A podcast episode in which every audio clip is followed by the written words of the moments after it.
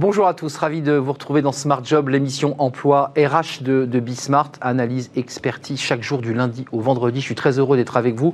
On va s'intéresser aujourd'hui dans notre rubrique Bien dans son job, et eh bien l'apprentissage des langues. Bah oui, c'est devenu un, élément essentiel euh, pour les recrutements et c'est en tout cas, et on va le voir dans quelques instants, une formation d'avenir.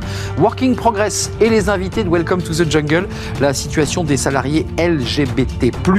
On reviendra d'ailleurs sur ce plus. Euh, souvent compliqué, la discrimination eh n'a pas disparu paru des espaces professionnels. On fera le point avec Jérémy Cléda et ses invités. Le cercle RH, notre débat. On part à la montagne avec euh, bien des maires de, communes de, montagne, mais aussi des patrons de stations, bah, évidemment qui ont le moral en berne. Ces stations vont être fermées, mais les stations seront ouvertes. On ne pourra pas skier, mais on pourra évidemment regarder la neige. C'est un sujet éminemment tendu avec des milliers d'emplois à la clé. Une décision du Conseil d'État qui va arriver, puis une rencontre, euh, ça sera vendredi avec Jean Castex pour réfléchir aux indemnisations. Bref, c'est la grande colère dans les stations de ski. On en parle avec mes, invités dans quelques instants. Et puis dans Fenêtre sur l'emploi, pourquoi il est utile de recruter justement un demandeur d'emploi? Pourquoi il est utile, important au sein d'une entreprise? On fera le point avec euh, Amélie Favre-Guittet. Mais tout de suite, bien dans son job, notre première rubrique.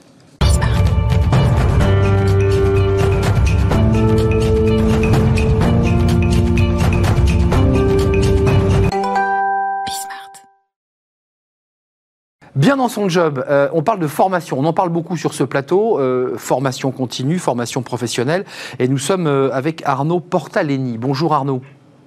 Bonjour, bonjour, à tous. alors vous faites un signe parce qu'au cas où il n'y ait pas de son, comme ça on est sûr que vous nous dites bonjour. C'est ça que vous voulez. en, tout cas, en, tout cas, il y a du bonheur dans ce geste. Euh, vous êtes le cofondateur de, de Lingeo. Euh, alors Lingeo qui propose, je le précise, des cours particuliers à distance dans, dans plus de 15 pays étrangers. Euh, vous faites des cours par visioconférence et vous n'avez pas d'ailleurs attendu euh, le, le, Covid pour vous lancer euh, dans ces visios, évidemment, parce que vous avez des formateurs dans des pays étrangers, des cadres, évidemment, qui se parlent. on va parler de votre, votre enquête. Euh, elle est vraiment intéressante, cette enquête euh, euh, sur ces actifs qui se lancent dans la formation.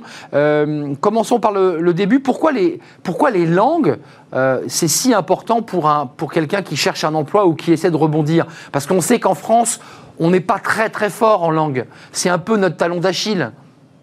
Alors, l'enquête a été a été menée par deux entités. Hein. Il y a bien sûr Lingueo que j'ai cofondé avec Guillaume Lededil, mais aussi Youno, nos amis qui eux sont dans les soft skills. Et, étrangement, en fait, ce sont des, ces deux compétences-là qui sont ressorties de l'enquête. Donc, on a fait une enquête donc, qui a duré un mois, qui a été menée par BVA, vous l'avez dit. Et ce qui ressort, c'est déjà un grand, grand chiffre, c'est qu'un actif sur deux a dit qu'il va se former en 2021 ce qui est quelque chose d'assez incroyable. À un mois des bonnes résolutions, euh, c'est quand même très conséquent. Et ce qui est aussi innovant, si vous voulez, c'est que ce Français sur deux, à 54%, a affirmé vouloir se former 100% à distance. Donc pas du blended learning, moitié physique, moitié distance, mais vraiment du à distance, en petits groupes ou en cours individuel. Évidemment, vous l'avez dit, sur, le besoin, ce qui, ce qui ressort de cette étude BVA, c'est que les gens ont besoin de monter en compétences individuelles. Quelles sont les compétences qu'ils ressentent au quotidien dans leur métier? Souvent, c'est les langues. Ben oui, parce qu'en fait, quand on travaille et qu'on a un client anglais au téléphone ou un, allemand ou un russe dans votre hôtel, ben, vous avez du mal à communiquer avec lui. Donc, du coup, il y a un stress qui se crée chez vous, qui, qui est l'origine de la volonté de vous former pour pouvoir monter en compétence et être capable de lui parler. Euh, et pareil, on a, on a ressenti aussi cette envie d'aller vers le soft skill. Donc il y a, y a, une évolution de la société. Il y a encore quelques années, c'était un mot un peu à la mode, on savait pas trop ce que c'était, le hard skills, le soft skills. Maintenant, l'importance de soft skills est rentrée dans les mœurs. On a envie de, euh, de se former plus, on a envie de monter, d'être plus capable de communiquer. Et pour vous donner deux chiffres, pour les langues, 71% des jeunes actifs pensent qu'il y a un lien fort entre l'employabilité et leurs compétences linguistiques. 71%. Donc euh, la question ne se pose pas. Par contre, 45%, ça y est, des actifs euh, disent que les soft skills sont fondamentales dans l'employabilité. Ça, c'est un des, euh, vraiment une des nouveautés de cette, de cette étude que nous avons notée. Dis-moi. Juste, euh, oui, non, mais Arnaud, vous êtes habité par la passion de votre, votre métier. C'est, voilà, c'est, ça se transmet à travers, le, à travers l'écran. Euh, deux choses intéressantes dans l'étude, par ailleurs, c'est qu'il y a aussi une volonté de se former soi-même. C'est-à-dire que la personne se prend en main. Ce qui n'était pas le cas il y a une dizaine ou une quinzaine d'années, où souvent c'était le DRH ou le manager qui venait voir le collaborateur et qui disait Écoute, euh, Bertrand, il faut vraiment que tu t'y mettes. Là, le salarié de lui-même dit bah, Je m'y mets, je veux me former. Ça, c'est très nouveau, je trouve c'est non seulement très nouveau, mais c'était une vision politique des paritaires, des paritaires, donc des, paritaires depuis 1970, la création des différents toits et les réformes de la formation professionnelle, qui a été soutenue par les différents gouvernements, y compris le gouvernement de François Hollande, et encore plus renforcée avec celui d'Emmanuel Macron. Qu'est-ce qui se passe? C'est qu'en vérité, il y a la formation qui devient individualisé. C'est l'ADN du compte personnel de formation que tous les Français ont. Et là, le, mon compte formation, le site internet qui permet à tout le monde de visualiser son compte et de, le, et de l'utiliser, qui fait ses un an récemment, est un vrai succès. Il y a eu un million de formations l'année dernière qui ont été mobilisées par les Français. Effectivement, vous avez raison, vous l'avez présenté encore mieux que je pourrais le faire. La formation est en train de s'individualiser. Ça veut dire que euh, les politiques ont envie de faire que le pays, globalement, soit compétitif. Pour qu'un pays soit compétitif, il faut que chaque individu actif soit lui-même dans une logique de compétitivité. Non pas parce qu'il stresse pour son emploi, on le voit dans l'étude BVA, en fait, les Français sont pas tant anxieux de ça pour leur emploi, mais plus enfin pour l'emploi, donc ils n'ont pas peur de le perdre, mais ça ne les empêche pas de se former pour travailler leur employabilité. Et ça, c'est quelque chose qu'il faut que chaque Français comprenne. Dans cette étude, par exemple, on s'aperçoit malheureusement qu'il y a encore du travail sur les personnes les moins diplômées. En termes de volonté de formation, ils sont seulement 38% à dire qu'ils veulent rentrer en formation l'année prochaine, alors que euh, les autres sont, on monte à 66% chez les jeunes. Les jeunes, 66% disent on va se former l'année prochaine parce qu'ils comprennent vraiment bien le lien entre l'emploi. Pareil chez les personnes en fin de carrière, plus on s'approche de la retraite, plus la volonté d'accès à la formation diminue. Or, c'est dommage euh, Arnaud, juste avant de nous, quitter, c'est une question plus politique. Euh, vous dites effectivement qu'il y a eu tout un travail euh, législatif, de, corpus législatif sur la formation. Il faut préciser qu'il n'y a rien de plus compliqué que de s'intéresser aux questions de formation. C'est un maquis très complexe. Non, vous n'êtes pas d'accord c'est ah, le sujet le plus complexe que j'ai jamais eu à traiter. Mais rien que le terme, il faudrait inventer un autre mot, parce que formation, c'est chiant. Il faudrait trouver quelque chose qui soit plus monté en compétence, c'est un peu compliqué aussi à comprendre en fait, il faudrait surtout que les gens comprennent la finalité de la formation. La finalité de la formation, déjà, un, c'est agréable. Formez-vous, montez en compétence, développez votre esprit. Vous verrez qu'en ces périodes tristes, euh, vous allez passer du bon temps, que vous vous, vous montez en compétence, c'est comme des super pouvoirs. Donc vraiment, euh, identifiez quelque chose qui vous plaît euh, dans les soft skills, même dans les métiers, et, et, et formez-vous. Apprenez les métiers modernes, les, les, nouvelles technologies, les compétences linguistiques, une nouvelle langue. Ça va vous permettre de vous de vous détendre, en plus de travailler votre employabilité. Et en plus, et effectivement, c'est un métier compliqué, c'est un domaine, un écosystème complexe. Et heureusement, encore une fois, je ne veux pas faire la pub du compte personnel de formation, mais tout de même, c'est un outil qui a été vraiment euh, innovant les dernières années. On, on, prend son téléphone, on va sur moncompteformation.gouv.fr et là on a un catalogue qui est encore compliqué. Je suis d'accord avec vous, il faut travailler encore la visibilité du catalogue, de l'offre de formation en France. Il y a un vrai travail à faire. Mais une fois qu'on a identifié un bon organisme de formation spécialisé dans le e-learning si c'est votre souhait, ou le présentiel si c'est votre souhait, c'est-à-dire qu'en gros vous vous déplacez, peu importe votre choix, prenez contact avec eux, euh, faites connaissance, essayez de voir si euh, ils ont des clients qui ont été contents, des grandes entreprises satisfaites, et lancez-vous. Parce que vraiment, je pense qu'on n'associe pas assez souvent la formation avec le plaisir, et honnêtement, c'est dommage. Les gens qui ont compris ça sont souvent malheureusement les gens qui sont le plus formés et, qui ont le plus de diplômes et qui sont en permanence en train de se remettre en question. Merci. Et honnêtement, c'est voilà. Merci Arnaud. Merci à vous de m'avoir reçu. Et je vous refais un petit signe de la main, comme ça on fait un petit coucou. Euh, non, je voulais vous remercier parce qu'il y a aussi de la pédagogie dans le compte, euh, le, CPF. Il faut aller sur ce compte. Il faut aussi transférer vos heures de DIF, de droit individuel à la formation. C'est très important de le, de le dire pour pouvoir les basculer et créer un compte plus plus fort pour justement pousser la porte de Lingeo euh, et être accueilli par la passion d'Arnaud Portanleni.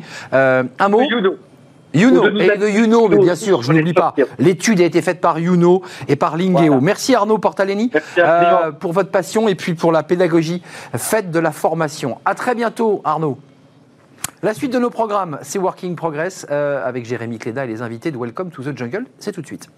Retrouvez Work in Progress au cœur de Smart Job en partenariat avec Welcome to the Jungle.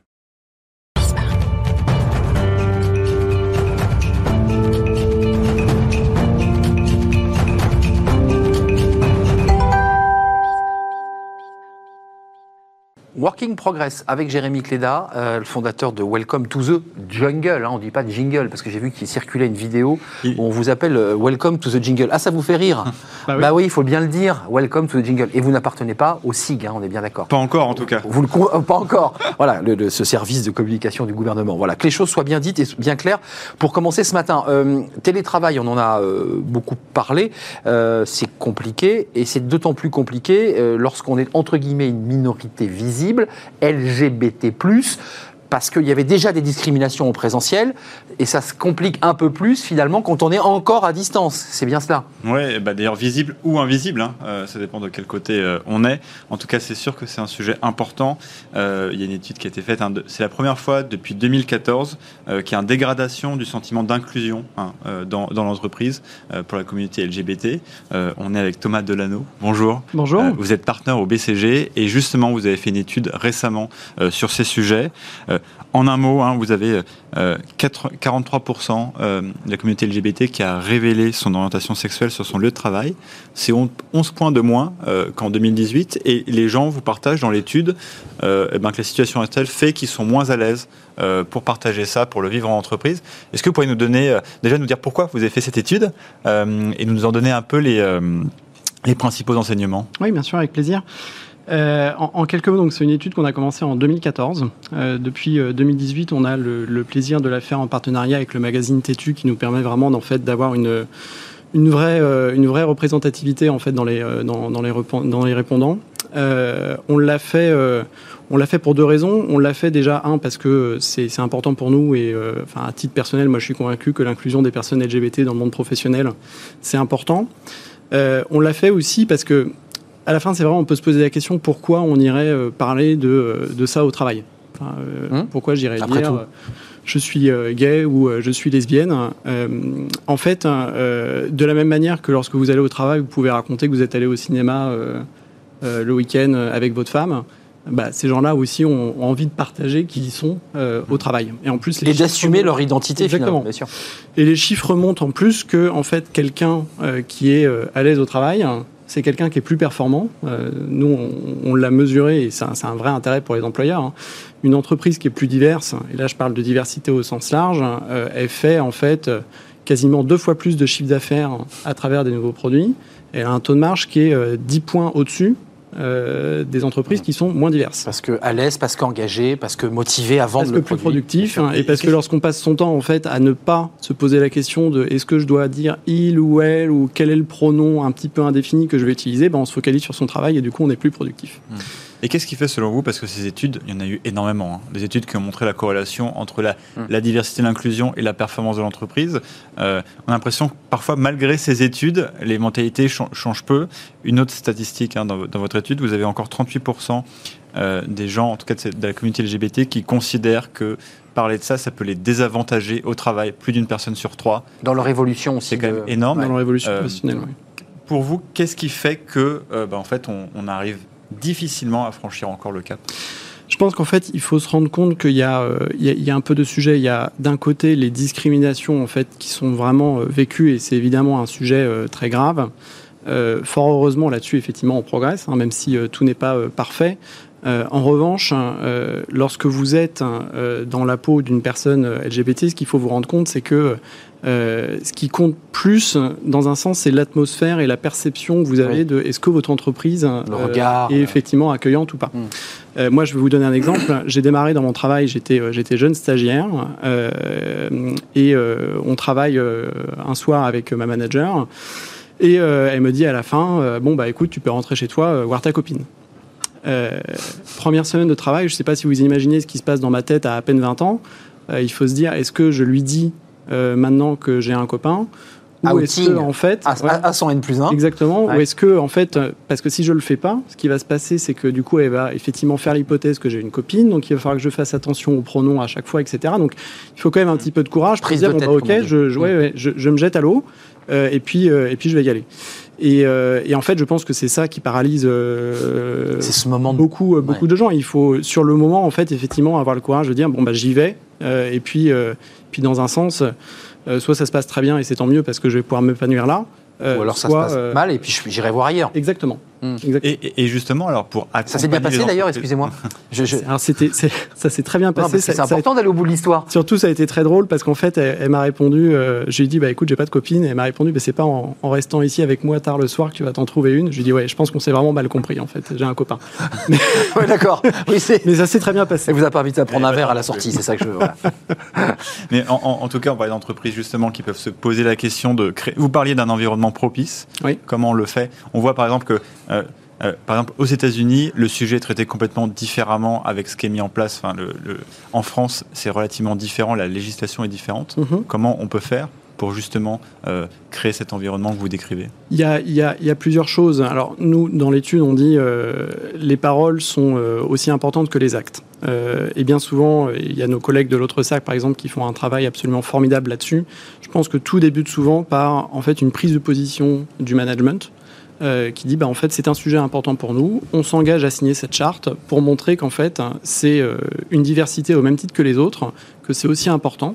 Et en fait, bien souvent à la signature de cette charte, il se passe des choses absolument incroyables parce que les managers rentrent dans leurs équipes et disent bah, j'ai été juste à la signature de la charte.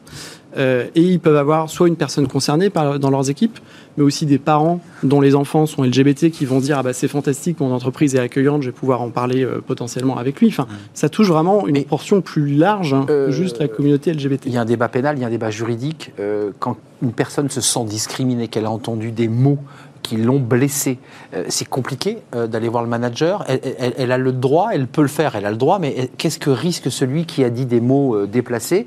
Est-ce qu'ensuite s'enclenche une procédure? C'est compliqué ça aussi dans l'entreprise, parce que ça ouvre ce qu'on appelle un conflit, quoi qu'il arrive. Tout à fait. Donc, donc ça, là, on est dans le cadre d'une vraie discrimination réel Bien souvent, on n'en arrive pas jusque-là. Hein. Il y a toujours une, une, zone grise. Et à nouveau, la, question, en fait, je pense que votre question, au-delà de comment on lutte contre les discriminations, c'est comment on crée l'atmosphère positive ça, pour tout le monde. Euh, et, et, là, donc, il y a effectivement la signature de la charte qui est un, super bon point de départ, l'exemplarité. Il y a des formations qui peuvent être faites contre euh, les biais euh, inconscients de tout type de diversité pour les managers. Il y a des choses très pratico-pratiques comme la mutuelle. Est-ce que votre entreprise permet d'enregistrer un conjoint euh, de même sexe, même si vous n'êtes pas euh, paxé euh, sur, le, sur la mutuelle? Donc il y a tous ces éléments-là. Et ce qui ressort de l'étude, c'est finalement plus que on dit qu'on fait des choses où on va sponsoriser un char à la marche des fiertés. Bah, en fait, c'est ça qui est important. Les, les, les employés veulent vraiment être soutenus au jour le jour dans leur travail. Thomas, une question, parce que c'était quand même notre, notre thème aussi ce matin. Ah, je vous ai, sorti du, euh, je vous ai fait sortir du, du, cadre. Sur, euh, sur ce sujet justement de dégradation de ce sentiment d'inclusion, on a l'impression qu'il y a un bouc émissaire qui a été bien trouvé en 2020, c'est le télétravail. Oui. Euh, est-ce que c'est vrai? Est-ce que cette corrélation, elle existe? Alors, je pense que c'est un peu plus compliqué que ça. Il y a forcément, effectivement, une partie de la dégradation qui est liée au, au télétravail. Enfin, moi, j'ai coutume de dire on ne fait pas son coming out en Zoom. Euh, et le télétravail, je pense à tous les gens qui ont démarré euh, dans un nouvel emploi euh, cette année. Bah, ils n'ont pas eu les discussions informelles à la machine à café qui ont fait qu'ils auraient pu dire effectivement au détour d'une conversation oui moi je, je, fais partie de la communauté LGBT euh, alors après, ceci dit, euh, c'est un peu plus compliqué que ça parce que lorsqu'on est en Zoom, on peut voir aussi le fond d'écran. Euh, je ne sais pas si vous avez vu, il y a un député lituanien hmm. homophobe là, qui s'est fait qui s'est fait avoir par Zoom. Où on voyait qu'en fait, il vivait avec un homme en arrière-plan, donc ça permet de faire aussi ce genre de choses. Sans parler du député hongrois, exactement, qui s'est fait avoir aussi homophobe par ailleurs officiellement. mais mais au-delà de ça, donc le télétravail peut expliquer une partie. je pense qu'il y a deux autres choses aussi qui sont importantes. La première, c'est que euh, il y a quand même une, une atmosphère en ce moment autour des débats de euh, PMA, de GPA, mmh. euh, du populisme, de Trump qui finalement. Donc, monter aussi ces, sentiments. qui, qui, se disent bah, finalement on n'est pas dans une atmosphère aussi positive et aussi aboutie que là où on aimerait être. Hein. et il y a une deuxième chose qui est que en fait la population LGBT il y a quelques années dans les sondages c'était beaucoup de gens comme moi donc des, des, des gays et en fait, les autres lettres, aujourd'hui, prennent quand même de plus en plus d'importance. On a des non-binaires, on a de plus en plus de bisexuels, hein, on a de plus en plus de lesbiennes. et si je prends juste l'exemple des lesbiennes, lorsque vous êtes une femme lesbienne au travail. On sait que la position des femmes dans l'entreprise aussi aujourd'hui n'est pas ce qu'elle devait, ce devait, être. Donc euh, c'est euh, plus compliqué des encore. Populations pour qui c'est encore plus compliqué. Et est-ce que vous pensez que justement le, le, fait, l'ajout successif de lettres, la, complexité de et de signes en LGBT. Euh, ça fait aussi que le, discours est peut-être moins, moins clair pour des gens qui souhaitent aussi s'en emparer, des dirigeants. ils ont peut-être de plus en plus de mal aussi à comprendre comment traiter le sujet. Est-ce que c'était plus simple avant, d'une certaine manière? Je pense, alors c'est des lettres qui ont toujours existé, hein, donc je pense avec le plus, dans, un sens, avec le plus, exactement, si je peux me permettre. Oui, tout à fait. Comme ça, euh, alors, je pense que ça a toujours existé. Le, le, le sujet, c'est euh, euh, en fait, c'est l'éducation. Effectivement, c'est, euh, on se rend compte qu'en fait, il y a, à chaque fois qu'on creuse un peu, il y a toujours plus d'éducation à faire. Après, moi, j'ai une solution assez simple parce que on, parle à des chefs d'entreprise sur les résultats de cette étude, et en fait, à la fin, ce qui marche toujours, c'est la bienveillance. Euh, la fameuse zone grise, il faut se parler. Exactement. Il faut, se, parler et se connaître. On peut se poser les questions, et s'il y a quelques maladresses dans le processus, euh, c'est pas très grave et tout le monde on, on rectifie. Voilà. Merci en tout cas euh, Thomas Delano, partenaire au Boston Consulting Group, et cette étude à, découvrir sur euh, les discriminations et ce lien d'ailleurs entre le télétravail plus compliqué, dites-vous. C'est pas aussi direct, mais en tout cas on peut pas s'exprimer aussi librement que quand on est en, présentiel, comme on dit. Merci Thomas d'être venu sur le plateau. La suite de notre rubrique Working Progress, travailler demain. On reste dans le même esprit et on découvre notre invité dans, dans quelques instants. C'est tout de suite.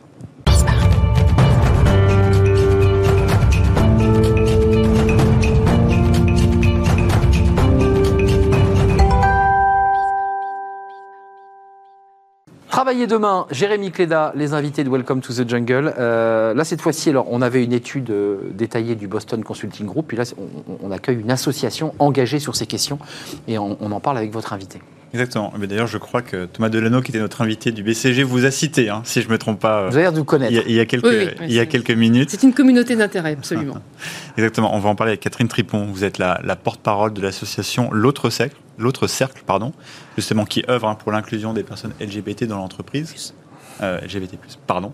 Euh, le plus d'ailleurs, c'est juste pour ceux qui... Parce que c'est quoi ce plus Alors, en plus Il y a beaucoup de complémentaires, en fait, ça permet de regrouper toutes les variations non majoritaires autour des questions d'identité de genre ou d'orientation sexuelle. D'accord. On parle des queers, on parle des gens non binaires, euh, voilà, des, des, genders, de la fluidité du genre, de nouvelle génération aujourd'hui. Donc, pour que ça soit pas trop long et compréhensible, en tout cas dans le monde du travail, on a poussé fortement l'autre cercle pour mettre effectivement... D'accord, mais c'est important. Bah, et bah justement, hein, c'était aussi la question qu'on voulait vous poser. Il y, a, il y, a, beaucoup de complexité sur le, sur le sujet, pas mal de gens qui souhaitent peut-être le traiter, mais qui ont du mal à entrer là-dedans. C'est ce que vous essayez de faire. Vous avez mis en place d'ailleurs une charte hein, aussi, euh, on en a parlé juste avant.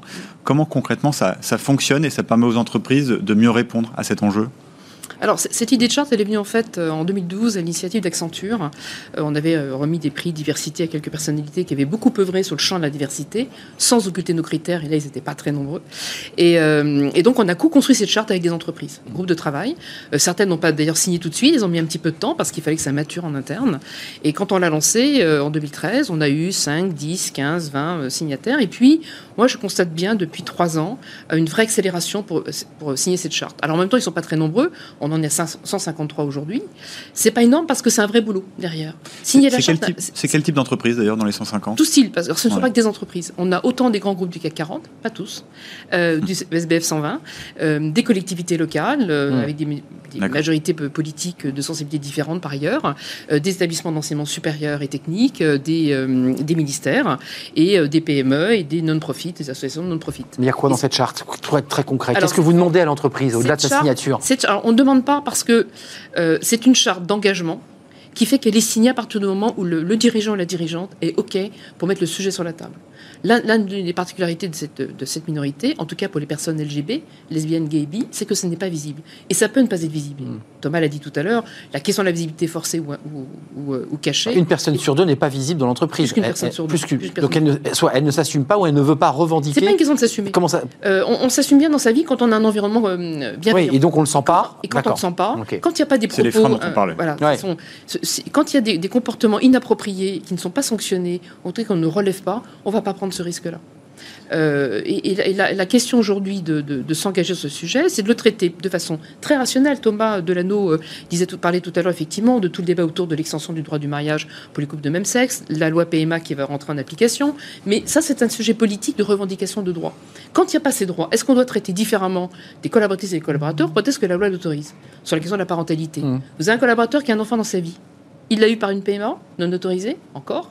Une GPA interdite dans une ancienne vie hétéro, une adoption officiellement de célibataire. On s'en fout. Quand il y a des droits accordés ou des avantages qu'on accorde à des collaborateurs parce qu'il devient parent, peu importe le sourcing du gamin.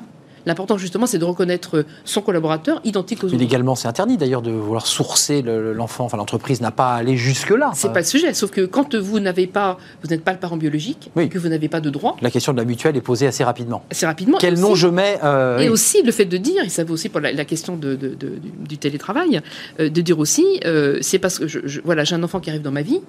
Euh, je veux activer un certain nombre de droits. Une majorité n'active pas. Hmm. Et pour ça, il faut que je dise avec qui je vis, qui est le papa ou la maman. Hmm. Et là, vous avez un dévoilement de fait. Le deuxième père, la deuxième mère. Bah de faire ce coming out avec un risque de, conséquences que je ne maîtrise pas aujourd'hui. Hmm. Si je n'ai pas un signe fort en face de moi. Donc la charte, protège de ça aussi. Enfin, la charte protège, mais c'est pas parce qu'on signe une charte que ça empêche les discriminations. Et, cette, charte d'ailleurs, euh, parce que certaines, personnes la posaient, euh, d'où vient euh, l'impulsion? Est-ce que ça vient de, collaborateurs qui se sentent concernés et donc du coup qui poussent en interne? Est-ce que ça vient de dirigeants qui ont envie de pousser le sujet? Ça, va venir de, directions, beaucoup, généralement des directions RSE, diversité, égalité femmes-hommes et ou RH.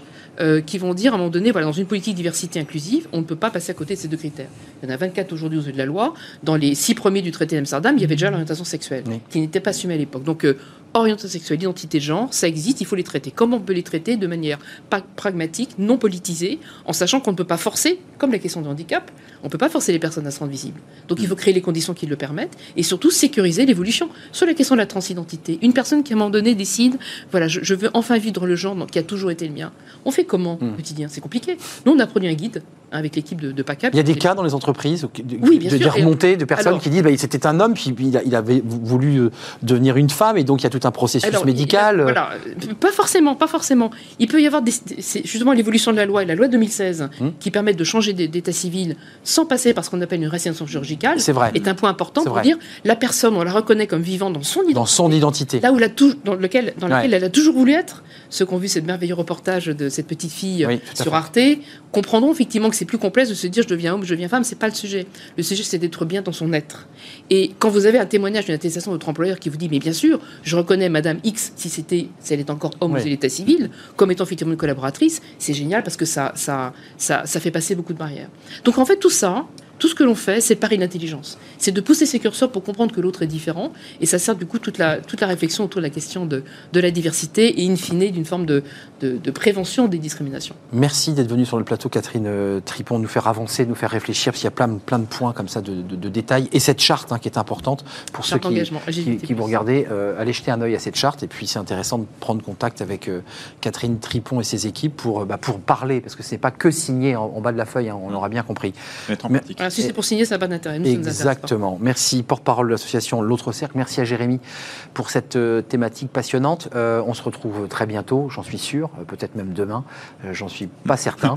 J'hésite toujours. en tout cas, on se retrouve très bientôt. la suite de nos programmes, c'est dans quelques instants après cette courte pause. Là, on va quitter Paris pour la montagne avec des stations de ski bah, qui seront ouvertes, mais on ne pourra pas skier avec évidemment la grande colère des maires, des élus locaux et de tous ceux bah, qui contribuent à l'économie des, stations.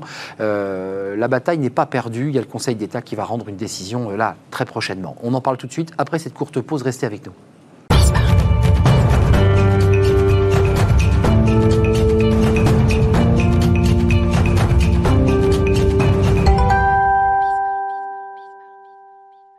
Le cercle RH, retour euh, en plateau pour notre débat quotidien avec un sujet. Euh, on a beaucoup parlé des stations euh, balnéaires. Là, on parle des stations de ski parce que c'est vrai que c'est tombé comme un coup près. les stations vont pouvoir ouvrir. Alors tout le monde s'est dit, bah, donc on va pouvoir partir, mais les stations de ski, sur le plan physique, sont fermées. Impossible de skier. Qui crée évidemment un désarroi dans les vallées. On, va y revenir avec des, élus de montagne bah, qui, évidemment alertent les pouvoirs publics. Il y a une décision du Conseil d'État, c'est important parce que beaucoup de collectivités, les régions se sont impliquées pour eh bien, faire ce recours, pour demander la réouverture. Puis il y a une rencontre en face à face avec les organisations, avec Jean Castex à Matignon. Alors là, le, le thème, c'est pas rouvrir ou pas réouvrir, c'est euh, comment on indemnise euh, bah, les métiers de la montagne. Ça va des saisonniers, ça va à ceux qui travaillent dans les stations, ça va au commerce indirect, au commerce direct, les restaurateurs évidemment, et tous ceux qui contribuent à l'économie de la montagne. Que se passe-t-il?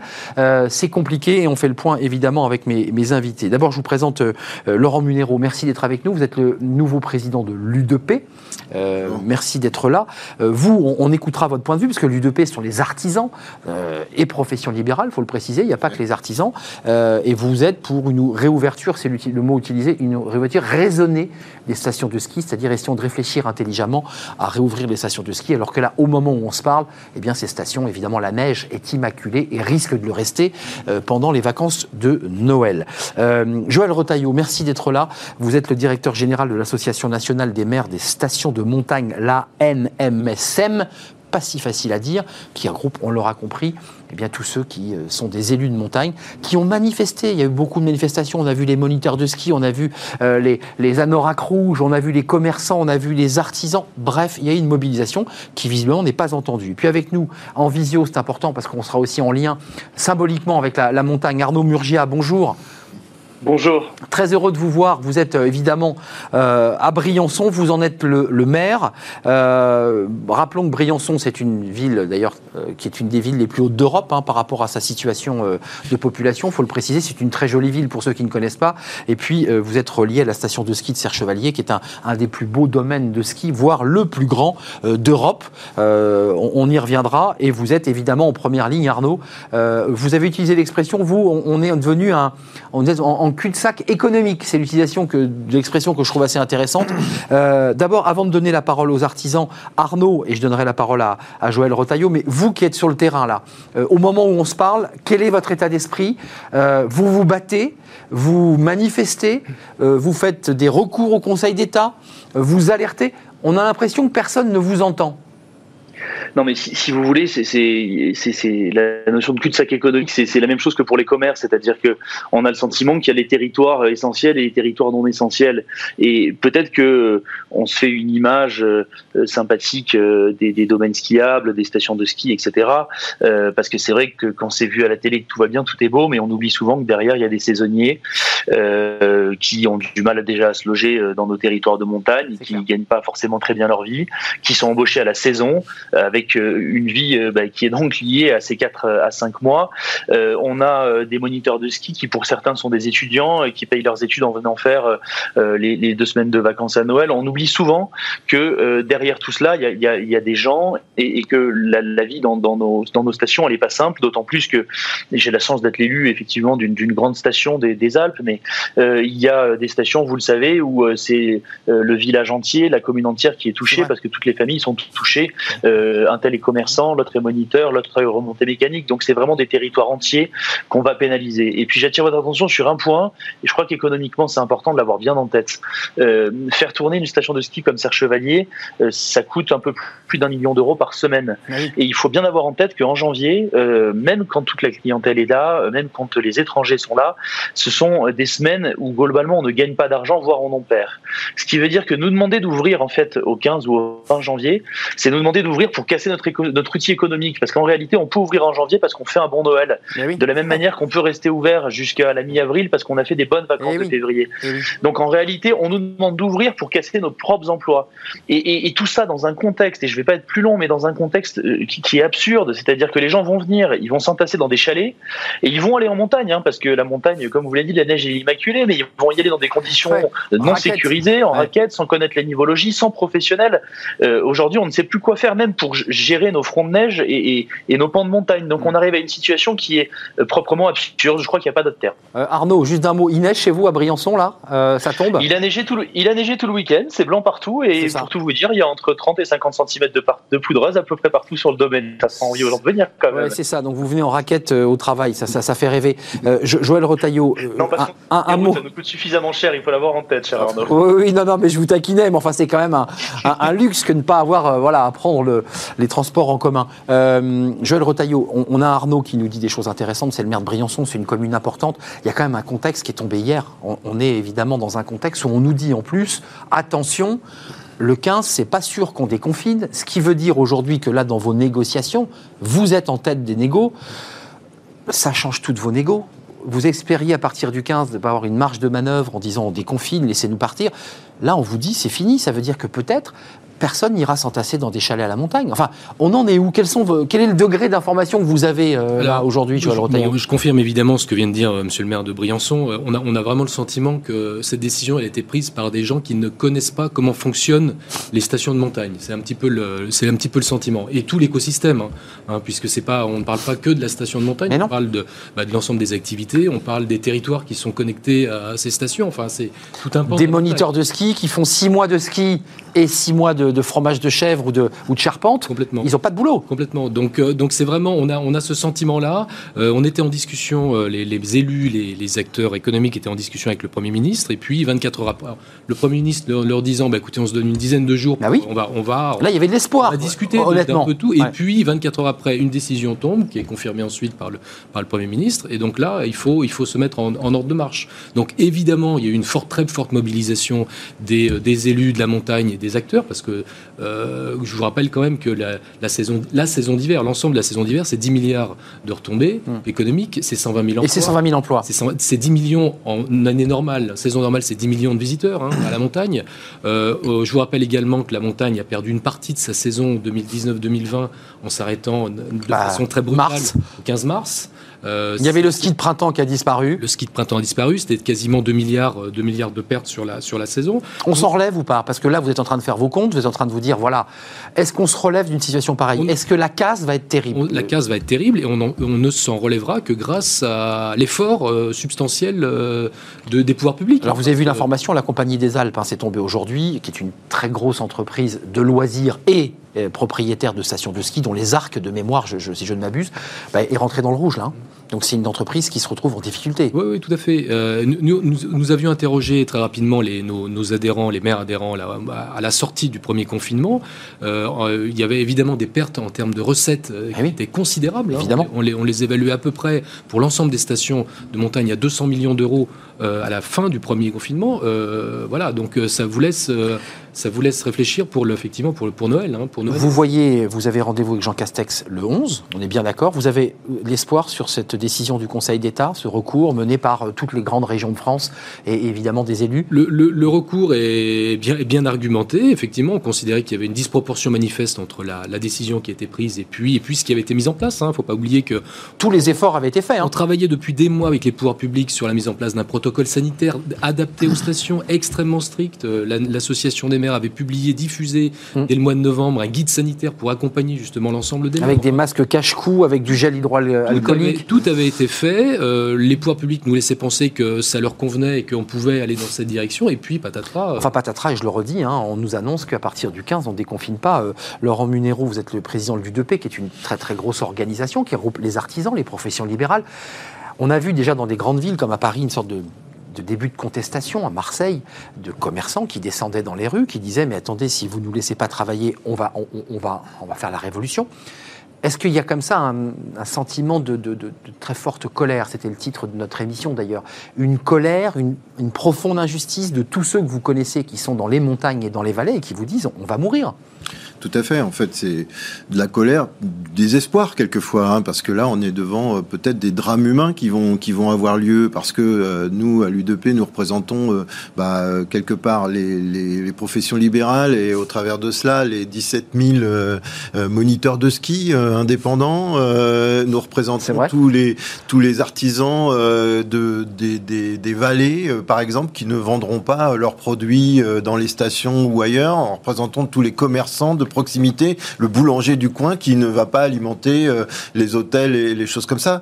Donc c'est tout, c'est tout un écosystème, comme l'a dit Monsieur Murgia d'ailleurs, qui, est vraiment euh, euh, impliqué et qui va souffrir de, de cela. J'ai vu l'argument de, de, de, Monsieur Salomon, le professeur Salomon hier, qui dit mais attendez, on n'a pas le choix. ce sont des règles sanitaires obligatoires. La, la contamination repart. C'est depuis presque un an, pas un an, mais huit mois, où on nous explique bah, que l'économie passe après le sanitaire. Oui, c'est vrai, c'est le choix qui a été fait depuis le début. Et pourtant, on nous a fait faire des protocoles sanitaires, ça vient des pays qui étaient stricts, qui étaient, à mon avis, euh, faits pour, pour pour que ça se passe euh, bien, je pense qu'on aurait pu trouver d'autres solutions que d'encore euh, euh, éradiquer le commerce parce que ça va revenir à ça. Il y a un moment donné, on, on, on ne comprend pas comment on va pouvoir s'en sortir sur les activités qui ont déjà beaucoup souffert. Il y en a qui continuent à souffrir. Hein. On va pas parler de ce qui se passe dans les grandes villes en ce moment avec les manifestations et le reste. Mais la montagne, c'était vraiment un, un, gros problème. On avait beaucoup d'espoir là-dessus. Nous, nos adhérents des, des, des justement des, régions de montagne nous ont demandé d'intervenir. C'est pour ça que nous avons écrit, nous, au président de la République pour euh, essayer de, le sensibiliser. L'ouverture raisonnée, c'est quoi? C'est l'idée qu'on canalise, on fait attention sur les, les, les télésièges. C'est ça l'idée d'être raisonné? Raisonner, c'est s'organiser pour pouvoir continuer à avoir une activité. C'est ça votre proposition? Oui, parce que euh, je pense qu'on peut trouver les moyens, comme on l'a fait pour le reste, d'arriver à rouvrir tout en essayant de respecter des règles barrières euh, assez strictes et puis de mettre en place des dispositifs qui permettront euh, à chacun de poursuivre l'activité. Aujourd'hui, le, fait qu'il n'y ait pas de, remont de pente, c'est vrai que c'est carrément l'activité. On ne peut pas dire aux gens, allez vous allez vous promener en raquette. Bah, juste, je donner la parole à Arnaud. Je, vous donne la parole, Joël Retailleau, mais Arnaud Murgia, un, détail de pratique pour que ceux qui ont décidé quand même d'y aller. D'abord, vous êtes inquiet pour la décision du 15 parce que ce débat, on aurait pu l'avoir si hier on ne nous avait pas annoncé un risque et je vous aurais posé cette question. Mais en amont, je vous pose quand même la question, Arnaud. Tous ceux qui vont aller dans les stations et qui ont maintenu leur réservation, c'est faible, mais il y en aura. Euh, si on reconfine, si on ne déconfine pas le 15, comment, comment vous faites là, vous les élus euh, Qu'est-ce qui se passe concrètement? Le, première chose déjà, euh, à ce stade, euh, la question qui se pose, c'est le déplacement euh, interrégional. Oui. À partir du moment où le déplacement entre régions est autorisé, les gens ils peuvent venir, ils peuvent venir à la montagne comme ils peuvent aller dans leur résidence secondaire en région parisienne s'ils sont, s'ils habitent à la capitale. Donc c'est pour ça que je vous dis, les, les gens viendront. Je, les gens, nous on a une clientèle qui est nationale et internationale, mais qui est aussi de, de bassin, c'est-à-dire de Lyon, Grenoble et de Marseille naturellement. Donc les gens vont venir, donc ils vont aller en montagne. Donc la seule question c'est dans quelles conditions on les y envoie. C'est-à-dire, est-ce que on les laisse aller faire du ski de randonnée, de la raquette euh, de manière non encadrée? Est-ce qu'on les laisse euh, s'entasser dans des chalets? On est sur un non-sens. C'est-à-dire que s'il y a un scientifique qui peut m'expliquer qu'on peut se déplacer en métro, mettre 4000 personnes dans une gare, mais qu'on peut pas laisser les gens à l'air libre, tout seul en montagne, en train d'évaluer une pente, en sachant que on sait gérer des queues en extérieur, qu'on sait mettre qu'une ou deux personnes sur les télésièges, euh, qu'on sait faire du drive dans les restaurants le jour où on rouvre les restaurants. Enfin, je veux dire, tout ça est un non-sens absolu. Euh, moi, j'ai entendu des, des, élus de la République en marche qui nous expliquaient à la télé que c'était le brassage de population si on ouvrait les stations, mais le brassage, un, il aura lieu puisqu'on a le droit de se déplacer. Sinon, dans ces cas-là, il faut qu'on m'explique qu'on n'a plus le droit de se déplacer, parce que ce sera exactement le même brassage dans les stations que euh, sur la hein. plage à, à les plages C'est le risque hein, quand même, hein, c'est que le 15, de nouveau, il y ait des autorisations de déplacement euh, infrarégionaux, c'est-à-dire qu'on soit obligé de marquer, montrer pas de blanche, et auquel cas, le vrai risque du 15, c'est que de nouveau, on ne déconfine pas et que nous soyons bloqués dans nos régions. C'est la question que je vous posais, Arnaud, parce que j'imagine cette question-là, vous allez la poser. Ça dénote de deux choses. Ça dénote, ça dénote d'un problème de méthode, d'une part, c'est-à-dire qu'à un moment, euh, quand vous recevez les gens, vous leur dites écoutez, si on est à tel critère sanitaire, ça fonctionne, si on est à tel critère, ça ne marche pas, mais vous leur faites pas euh, cette espèce de, de, de, de, système où ils travaillent pendant deux mois pour essayer de proposer les meilleures conditions d'accueil, et puis le lendemain, finalement, euh, on, on, douche les espoirs. Je pense que la, la, question de cette méthode, ça ne fonctionne plus dans ce pays, et il ne faut pas s'étonner derrière qu'il y ait un climat de, de d'incertitude et, et, qui devient violent et, qui soit aussi fort. la, la deuxième chose, c'est que moi j'entends bien que le sanitaire passe avant euh, l'économie et de toute façon, euh, on est des élus responsables et on défendra toujours les conditions sanitaires. Si ce n'est qu'aujourd'hui, euh, en octobre, on était à des taux de contamination d'incidents d'à peu près 700 dans les Hautes-Alpes, en particulier dans le Briançonnais. On est aujourd'hui en dessous de 200. Donc aujourd'hui, l'hôpital n'est pas plein. Je rappelle d'ailleurs qu'une très grande partie Une, très grande partie de l'accidentologie en station, elle est prise en charge dans les cabinets médicaux au pied des pistes. on arrive quand même assez peu à l'hôpital quand on se laisse sur les pistes. Donc, je, veux dire, euh, aujourd'hui, je sais que le principe de précaution prévaut, mais il faut quand même se rendre compte que si on passe tout l'hiver ainsi, euh, au-delà de, de l'impact très fort pour l'économie nationale, il y a certains territoires, et je pense que les nôtres seront les premiers, qui ne s'en remettront pas parce que ils ont une économie qui est parfois une mono-économie, qui est euh, un écosystème, comme l'a très bien dit Joël, et euh, on aura des dégâts et des dommages qui seront durables. Joël Rotaillot, euh, l'association des maires, vous les représentez comme directeur général. Je précise que le, le, président, c'est Jean-Luc Bock, qui est le, maire de la Plagne, qui est dans la Tarentaise. Je n'ai pas précisé le massif, mais là, on est dans le massif des écrins avec Briançon, la Tarentaise aussi d'ailleurs. là, vous allez rencontrer Jean Castex. Il vous ferme la porte et il vous dit on n'est pas venu là pour savoir si on réouvre ou on ne réouvre pas mais on est venu là pour parler d'indemnisation. J'imagine que vous avez sorti la calculette. Ça représente combien là? Parce que vous allez lui amener l'addition quand même là au, Premier ministre. Bien sûr, bien sûr. Euh, alors on n'est pas complètement. Euh, on se dit que ce rendez-vous, ce dernier rendez-vous du 11 décembre, eh euh, bon, on y va malgré tout. Quatre jours avant le 15. On, y va malgré tout avec certaines intentions. D'ici là, le Conseil d'État aura sans doute rendu un avis. Voilà, exactement. Il il l'examine demain, donc il normalement se prononce avant la fin de la semaine donc ce sera très important. On a, on a bon espoir. Et puis, et puis évidemment, avec le Premier ministre, on C'est combien là? On a fait valser les millions là tout à l'heure. Vous m'avez dit 200, 300. On est à combien sur une Il y a 120 000 emplois. Madame Borne dit, euh, la ministre du Travail, bah, embaucher quand même les saisonniers et puis on les paiera en chômage partiel. Enfin, ça, ça, paraît dingue. En tout cas, ça se chiffre en plusieurs, en plusieurs milliards, en plusieurs milliards. Plusieurs milliards. Euh, donc, euh, donc ça, c'est évident, mais il faut que l'État soit là. Alors, on ne demande pas tout à évidemment pouvoir public, mais en tout cas, dans ces moments là à partir du moment où les pouvoirs publics ont pris cette décision, il faut qu'ils soient là. Et qu'on vous l'a imposé. Euh, oui, oui, tout à fait. Euh, pour, juste pour revenir effectivement à l'histoire du brassage, je pense que, enfin, on est, on est persuadé là aussi que euh, le brassage du 31 décembre sera sans doute beaucoup plus, beaucoup plus dramatique que, que le supposé brassage en station de montagne dans des grands espaces à, l'air libre. Au bon air. Avec, avec des, des mesures tout à fait efficaces. je vous ai vu réagir. Elisabeth Borne dit Mais attendez, s'il y a un problème, vous embauchez les saisonniers, puis derrière, vous enclenchez un processus de chômage partiel. Enfin, on ne marche pas un peu sur la tête, là ouais, Voilà, on parlait de non-sens tout à l'heure. Enfin, quelle entreprise à qui on interdit de travailler, finalement, puisqu'on l'empêche d'avoir de l'activité, va embaucher quelqu'un pour la mettre aussitôt en activité partielle Enfin, je ne connais pas une entreprise qui ferait ça. Surtout que l'activité partielle, on sait que c'est qu'une partie du salaire qui est prise en charge. On a assez galéré avec les congés payés pour l'hôtellerie et tout ça. C'est la même chose pour les autres. Hein. Il reste les congés payés qui vont continuer à s'incrémenter.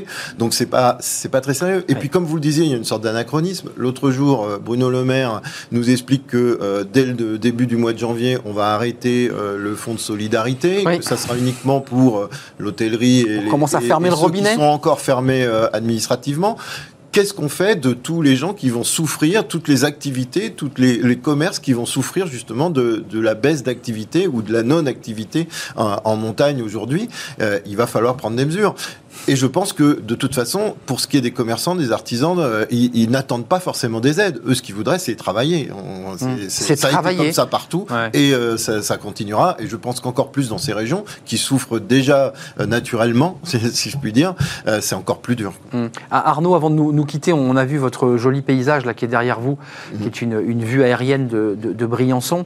L'état d'esprit de vos, de vos collègues, qui sont des collègues, des, des maires de petites communes, parce que Briançon, c'est évidemment un peu la capitale de cette vallée, mais il y a plein d'autres maires de petites communes. Euh, qu'est-ce qu'ils vous disent? Dans quel état d'esprit ils sont? Euh, Quel est le niveau de mobilisation? Est-ce qu'il y a de la résignation?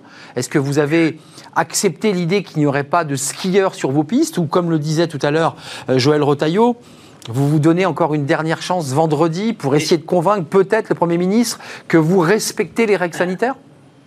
Le, problème, c'est qu'on est passé d'un état de, de, choc et presque de résignation à un état de colère au moment où euh, la question européenne rentre en jeu et qu'on nous explique qu'en eh plus qu'on va euh, sanctionner, contrôler et verbaliser euh, les Français qui veulent aller skier dans les pays qui ont décidé de rester ouverts. Eh je veux dire, on arrive à quelque chose de, scandaleux parce qu'en plus de ça, on explique que les gens qui aiment le ski, c'est des délinquants. Rendez-vous compte de l'image qu'on donne quand même de, notre économie touristique et de notre économie du ski qui est les plus grandes d'Europe. Et puis, entre vous et moi, en termes de non-sens, si on en arrive là, enfin, je, veux dire, dans ces cas-là, euh, disons-nous qu'en février, on oblige les Français à skier en France, quoi, si on en est là. Mais je, crois que vraiment, pour un gouvernement qui fait de la coopération européenne euh, son, son, son, atout maître, et qui met des policiers aux frontières. Quelle image on donne Quelle image on donne ouais. euh, Avant de nous quitter, vous avez vous, un, un chiffre comme ça, j'irai à la louche, parce que Jean Castex va évidemment demander des comptes aux organisations. Combien ça va me coûter? Vous savez combien ça vous coûte dans votre vallée, dans votre communauté d'agglomération, de communes? Écoutez, ça va être euh, plusieurs dizaines de millions rien que pour les remontées mécaniques et l'impact économique, on ne sait pas encore le mesurer aujourd'hui sur les commerces. Bon, sur les restaurants, ils sont fermés, on le sait naturellement. Euh, et sur, euh, je vous le dis, l'ensemble des, des, personnels saisonniers, hein, c'est sympathique de donner 1500 euros à un moniteur de ski. Il se trouve que je vis avec une monitrice de ski. Je peux vous dire que décembre, c'est le plus gros mois. C'est le mois qui est fondateur sur toute l'année et on vit sur 4 ou 5 mois. Ça nous permet derrière de, de vivre les 12 mois. Et ça, je crois que le, le, système d'aide actuel ne le prend pas en compte. Donc, il va falloir qu'on ait des discussions très sérieuses, d'autant plus que vous le savez peut-être pas, mais les moniteurs euh, sont euh, payés un mois après de ce qu'ils gagnent euh, sur le, mois courant, donc ça, ça, ça, créera des vrais décalages. Et aujourd'hui, très clairement, le, système n'est pas encore prêt à, à, nous aider, malgré que tout ça me rende malheureux, parce que je, je, je pense qu'on a ici que des gens qui veulent tout simplement se lever le matin pour travailler et pas essayer de négocier avec l'État d'avoir quelques centaines d'euros supplémentaires. Vous avez bien compris que les montagnards, c'est des gens dignes, voilà, et ça, c'est bien triste. C'est des gens dignes et courageux, les, les montagnards. Voilà, c'est un, un, peuple de d'hommes courageux. Merci Joël Rotaillot. Je sens que vous vouliez rajouter quelque chose, mais euh, en 10 secondes. Oui, en 10 secondes. Non, non, mais simplement pour dire qu'effectivement, les, les, élus et acteurs de la montagne sont responsables également, comme le disait Arnaud Murgia, et que malgré tout, eh ben, on met tout en place pour accueillir, accueillir les, on y voit cet hiver. Encore de un petit peu d'espoir pour cette réunion du 11 avec Jean Castex qu'on va suivre évidemment. Merci à Laurent Munero, le président de l'UDP. Ils ont, vous avez écrit en direct au président de la République sur une ouverture raisonnée. Merci à Joël Rotaillot, qui est le DG de l'Association euh, nationale des maires des stations euh, de montagne. Ça représente évidemment beaucoup d'élus parce que c'est une activité importante, la montagne en France. Puis je remercie bien entendu Arnaud Murgia, euh, le maire de, de Briançon, engagé en action évidemment chaque jour auprès de ses administrés dans cette jolie ville de, de Briançon, la plus haute d'Europe par rapport à sa population. Je le dis, c'est une ville à visiter. Euh, c'est bientôt la fin. On va peut-être retrouver un tout petit peu d'espoir, encore que rien n'est totalement perdu. On va s'intéresser avec Amélie Favorité au recrutement des demandeurs d'emploi. C'est tout de suite et c'est Fenêtre sur l'emploi. Fenêtre sur l'emploi vous est présenté par Le Bon Coin, le bon partenaire de vos recrutements.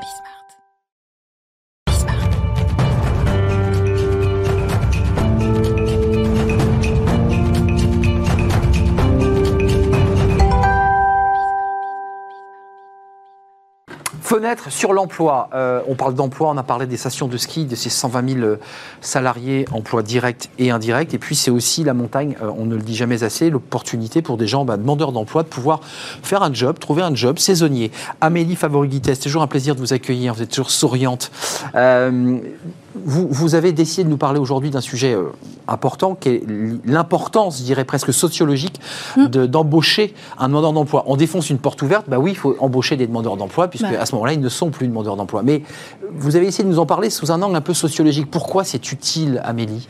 Bah Surtout une chance pour l'entreprise d'aller voir un petit peu ailleurs ce qui se fait plutôt que d'aller choper à la concurrence le clone de ce que l'on avait déjà dans l'entreprise. Ah oui. Donc déjà, il y a quatre raisons. Ah oui, je veux, le concurrent, lui, je le veux. Voilà, c'est le truc classique. Les RH ou les cabinets de recrutement ont plutôt l'habitude d'aller euh, choper le exactement aller le chasser le. c'est ça. C'est pour ça qu'on les appelle les chasseurs de tête. Moi, j'appelle ça des coupeurs de tête, mais bon, c'est un autre débat. Euh, l'idée, c'est déjà de se dire qu'un chômeur, il reste pas toute la journée sur son canapé. C'est faux il continue à se former.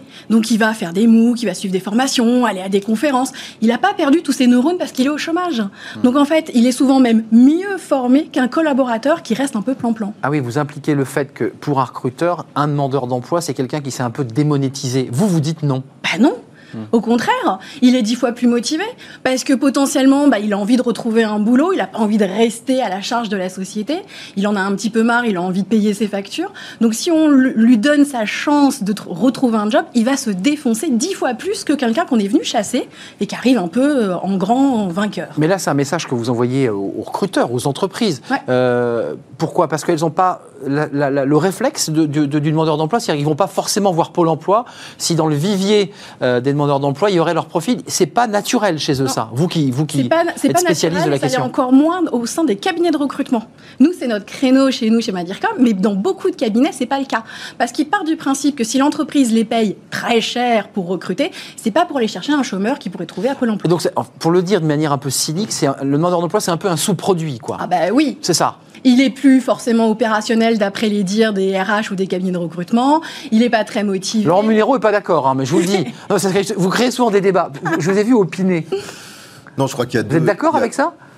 Je suis partiellement d'accord. Partiellement d'accord. Il y a deux problèmes déjà. Il y a quand même la qualification. euh, quand on exerce des métiers euh, bien précis, il faut quand même trouver le profil. Dans exerce le l'artisanat. métier. C'est vrai. C'est ce que vous dites, c'est un peu globalisant et quelquefois il faut quand même euh, La compétence qui va bien. une vraie compétence. Même pas que dans l'artisanat. Je pense que ça peut concerner un peu tout le monde. Et puis après, il y a Pôle Emploi. Nous, quand on représente des petites entreprises, difficile de travailler avec Pôle Emploi. Euh, vous faites une annonce à Pôle Emploi, bien soit on vous envoie C'est vrai. 100, on vous envoie 200 candidats qu'il faut trier vous-même, vous vous en sortez pas. Et vous laissez tomber. rien. Ouais. Vous savez que le, le- le- ce qu'on utilise aujourd'hui dans, l'artisanat aujourd'hui, pas- notamment, on utilise le bon coin comme, euh, comme recrutement. Et oui, qui est devenu un des premiers C'est- recruteurs. C'est là-dessus qu'on va trouver des collaborateurs, alors qu'on le- on ne le fait pas à Pôle emploi. Donc il y a, un- il y a une petite problématique là-dessus, c'est pour ça que j'opinais. Amélie, c'est intéressant. hein. C'est bien de l'entendre, ça. La CVTech, en fait. Non, mais C'est je- pas forcément faire appel aux conseillers Ah là, emploi là, qui vont parlez-nous de la CVTech. avant Voilà, qui vont vous donner 200 CV et que vous allez devoir trier vous-même. Par contre, la CVTech, vous pouvez faire vous-même la sélection et vous pouvez vous-même décider quel candidat vous avez envie de contacter. Vous avez la CVTech de l'APEC. Ce sont deux CVTech qui sont gratuites et qu'il faut justement utiliser parce que tous les candidats déposent leur CV sur Pôle emploi et l'APEC. On en a beaucoup parlé hier déjà sur le plateau, on parlait de la CVTech, donc Ouais. c'est une sorte de grosse base de données. Grosse base de données Par tous thématique. Candidats euh, leur, mettent leur CV, essayent de le mettre à jour le plus souvent possible et on peut les sélectionner en fonction des diplômes, de, euh, de l'expérience, de la localisation, du niveau de langue, ce genre de choses. Quand on a une petite entreprise, on n'a pas un service RH.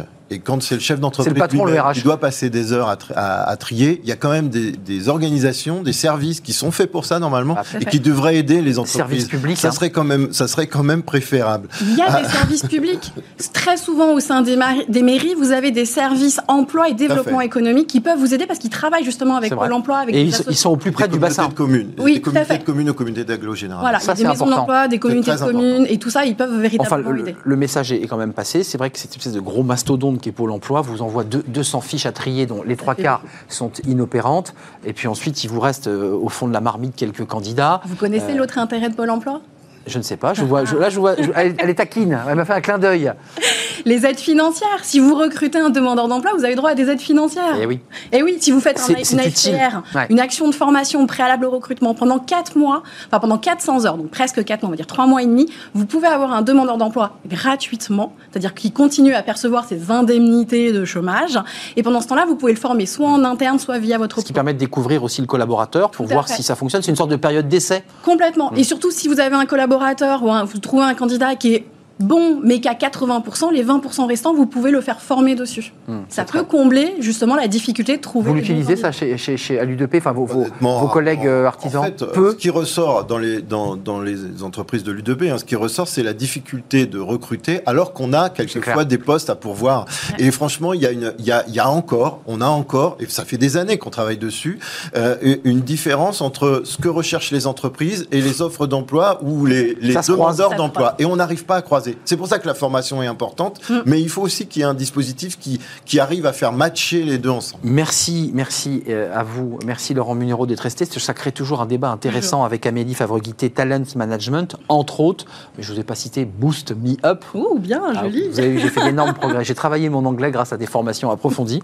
Euh, merci à vous, Laurent Munero. Merci à vous qui nous regardez. Merci à tous ceux qui réagissent, évidemment, et qui, qui font vivre notre émission. Je vous retrouve demain euh, pour un nouveau numéro de, de Smart Job. D'ici portez-vous bien. Merci à toute l'équipe. Merci euh, à Axel euh, Paulou et merci à Fanny Griesmer pour euh, l'émission La Lumière et le Son. Je serai là. À demain. Bye bye.